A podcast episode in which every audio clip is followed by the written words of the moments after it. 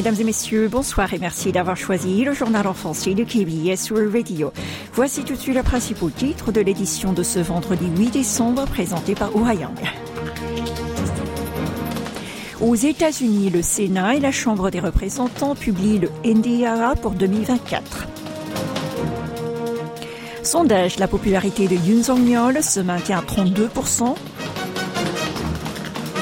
À Kaesong, Pyongyang exploite illégalement des installations sud-coréennes. Et en fin de journal, Tiffany Genestier nous rejoindra pour parler de la natalité et de l'obésité. Restez à l'écoute.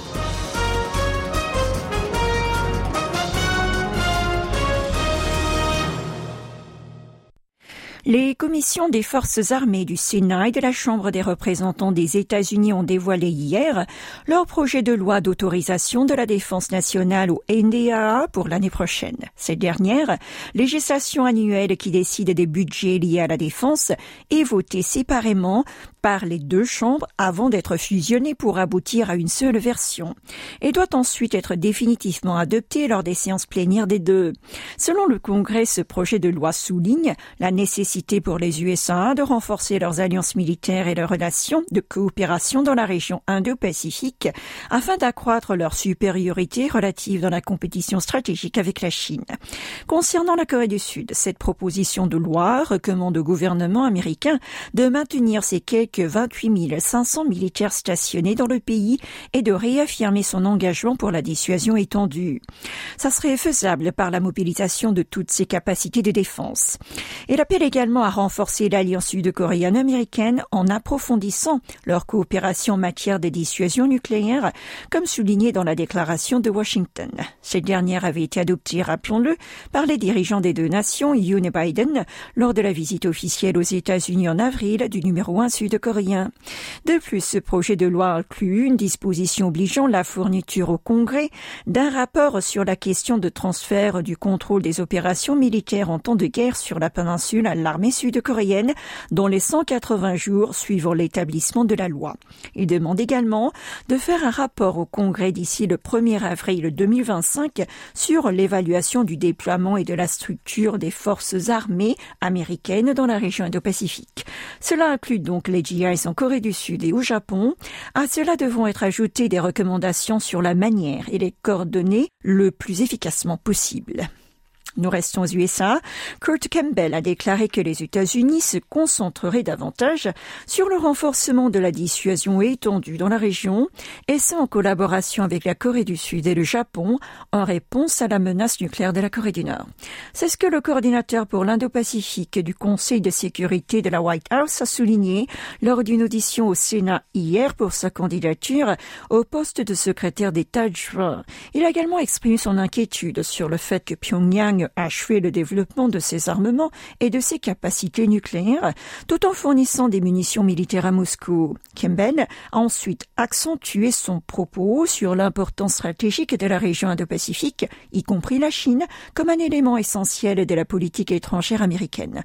Pour faire face aux menaces dans cette région-là, il a mis en avant la nécessité d'une coopération solide avec ses alliés et a fait spécialement référence à l'alliance Séoul-Washington-Tokyo. Il a exprimé l'espoir d'une collaboration trilatérale qui se renforcerait également dans les domaines des chaînes d'approvisionnement et l'énergie.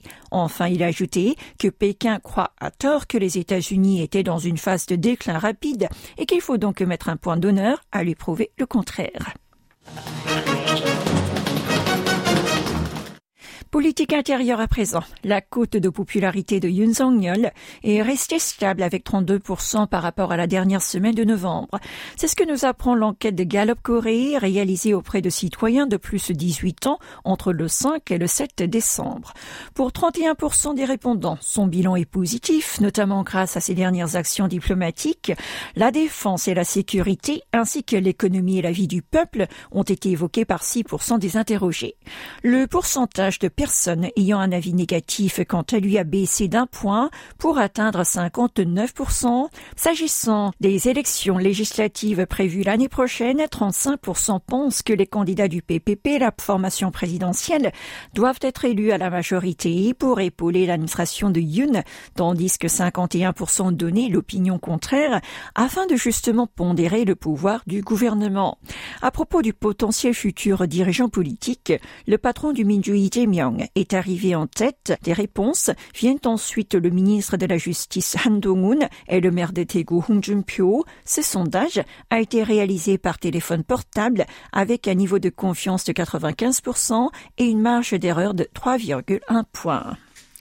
Et pour affirmer ce chapitre, Yoon Song-yeol a présidé hier la deuxième réunion sur la stratégie d'exportation de l'industrie de la défense qui s'est tenue à l'entreprise Hanwha Aerospace située en banlieue de Séoul. Le numéro un sud-coréen souligne que le secteur de l'armement est une industrie stratégique à l'échelle nationale car il permet un certain développement économique et une meilleure sécurité. Selon lui, cette dernière est d'ailleurs une question de survie. Alors si les États coopèrent sur ce sujet-là, c'est naturellement qu'ils peuvent travailler main dans la main dans d'autres domaines comme l'économie et la technologie.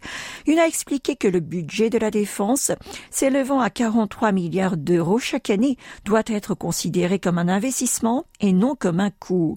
Ensuite, il s'est fixé l'objectif de faire figurer la Corée du Sud parmi les quatre premières puissances mondiales en matière d'industrie militaire d'ici 2027.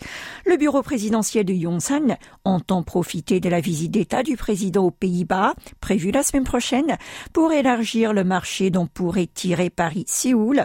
Son séjour vise principalement à la collaboration bilatérale en ce qui concerne les semi-conducteurs, pièces essentielles des équipements militaires de pointe.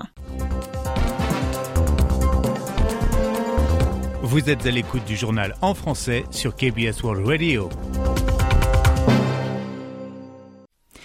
La Corée du Nord exploite illégalement une trentaine d'installations appartenant au Sud dans le parc industriel intercoréen de Kaesong, au nord du 38e parallèle. C'est ce que nous avons pu apprendre aujourd'hui au cours d'un briefing régulier du ministère sud-coréen de la réunification. À cette occasion, il a été également révélé que Pyongyang enlevait les débris du bureau de liaison intercoréen, situé lui aussi dans la ville frontalière. Le régime l'avait fait lui-même exploser en juin 2020. Le ministère en charge des affaires intercoréennes appelé le Nord à mettre fin immédiatement à ces actes qui violent les droits des propriétaires sud-coréens. Au cours des trois premiers trimestres 2023, le nombre de naissances a atteint le niveau le plus bas en Corée du Sud depuis le début de l'établissement des statistiques en la matière en 1981. En effet, le nouveau chiffre fait état de seulement 177 000 nourrissons ayant vu le jour cette année. Selon le service coréen d'information statistique, à la fin du troisième trimestre de 1981, 657 000 bébés étaient venus au monde. En 2002, ce chiffre avait chuté presque de moitié. L'année dernière, ce dernier a encore dégringolé pour atteindre 193 000 et en 2023, il a diminué de 16 000. Le taux de fécondité totale du pays du matin clair est également à son niveau le plus bas de l'histoire. Au troisième trimestre de cette année, il était de 0,7, soit une baisse de 0,1 par rapport à l'an dernier. De surcroît, comme le nombre de naissances diminue, il est possible qu'au quatrième trimestre, il atteigne 0,6 pour la première fois. Et pour terminer, en Corée du Sud, plus de la moitié des hommes dans la trentaine et la quarantaine sont obèses.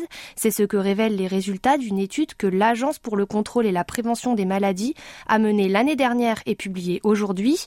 En détail, le taux d'obésité chez les messieurs a progressé de 10 points ces dix dernières années et ce sont en effet les trentenaires qui sont le plus en surpoids avec 55,7%. Ils sont suivis de près par ceux dans la tranche d'âge des 40-50 ans.